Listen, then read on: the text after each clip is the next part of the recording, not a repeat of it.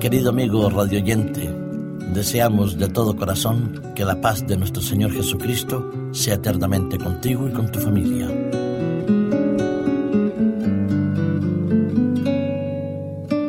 Un poco de sueño. La mayoría de nosotros hemos conducido o somos conductores habituales. Todos aquellos que llevamos un coche, un carro como se dice en Latinoamérica, somos conscientes del peligro que conlleva el conducir cuando estamos medio dormidos. Pero lo cierto es que a la mayoría de nosotros nos ha pasado en más de una ocasión. Quizás hemos asociado esos momentos de somnolencia cuando estábamos después de muchas horas conduciendo. Pero ha habido un estudio que se ha presentado recientemente aquí en España, que fue dirigido por la Sociedad Española del Sueño y la Dirección General de Tráfico para poder evaluar los riesgos y efectos del hecho de quedarse medio dormidos al volante. En este estudio realizado con sobre 14.000 personas que han participado en ello, demuestra que el 70% de los conductores ha tenido sueño al volante. La noche o las horas después de una comida son los periodos de mayor riesgo. De la misma manera, se constató en este estudio que los momentos de mayor sueño suelen pasarse en aquellas temporadas, aquellas épocas o periodos del día en los cuales estábamos acostumbrados a descansar, es decir, en los momentos de ocio regulares es cuando más sueño nos viene a nosotros. El 4% de aquellos que confesaron sufrir de somnolencia sufrieron un accidente al volante. Cada situación de sueño al volante entraña un enorme riesgo y no se toman medidas inmediatas, entonces se puede producir el accidente. Así lo señalaba Joaquín Terán Santos, jefe de la unidad de trastornos del sueño del Hospital Universitario de Burgos, que es uno de los que colaboraron en este estudio. Para Terán Santos, la somnolencia es un factor de riesgo de accidente que está al mismo nivel que el exceso de velocidad.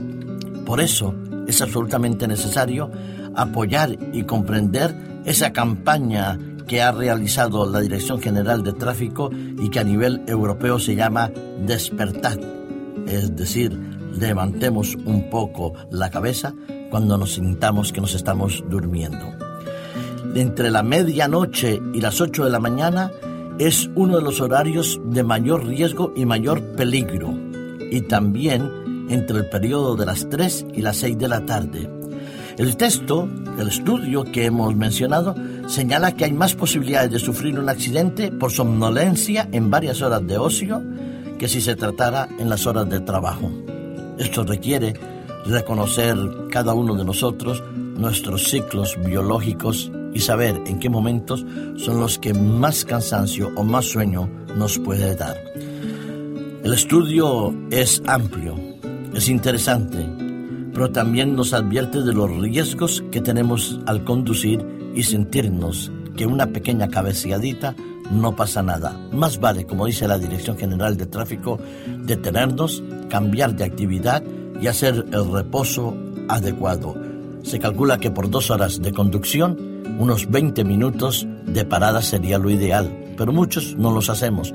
Pero cuando nos da el sueño en la primera media hora o hora de conducción, ¿qué tenemos que hacer? Pues quizás, indudablemente, poner algún tipo de música que nos despierte o charlar con aquel que nos acompañe para poder defendernos frente a ese ataque que nos viene en nuestro interior. La somnolencia es un enorme peligro en la conducción. Pensando en esta somnolencia, en esta manera de conducir muchas veces de nosotros, que pensamos que un poquito de sueño no pasa nada, me hace pensar en la experiencia de millones de cristianos y de personas en el mundo, que piensa que en este mundo las cosas no tienen mayor trascendencia, que vivimos en un ciclo de vida de los cuales no tenemos nada que cambiar o nada que temer. No.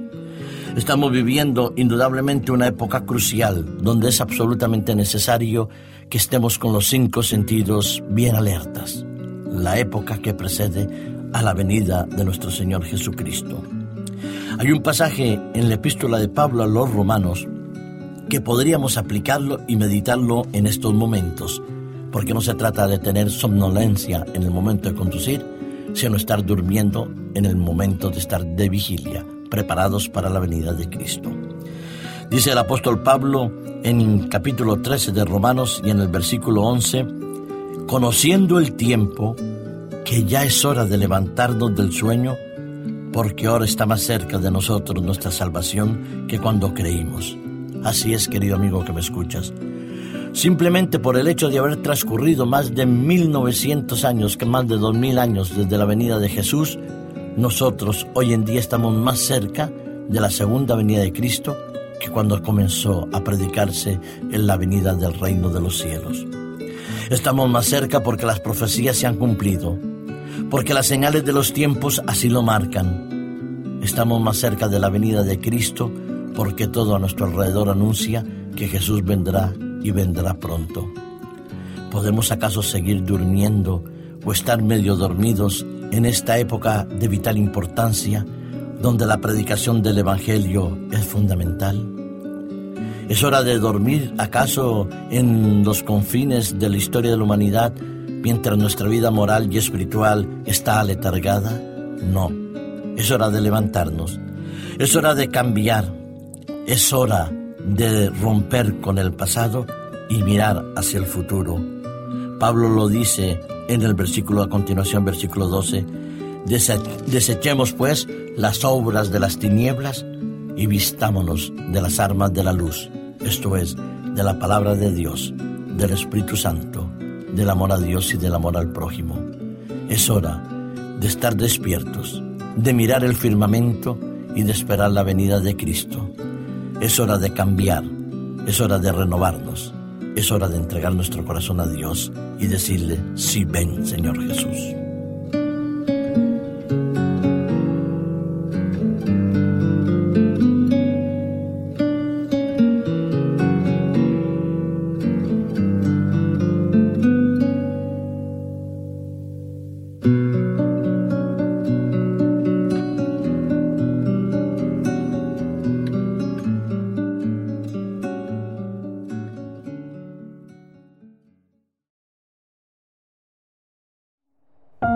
Producido por hopmedia.es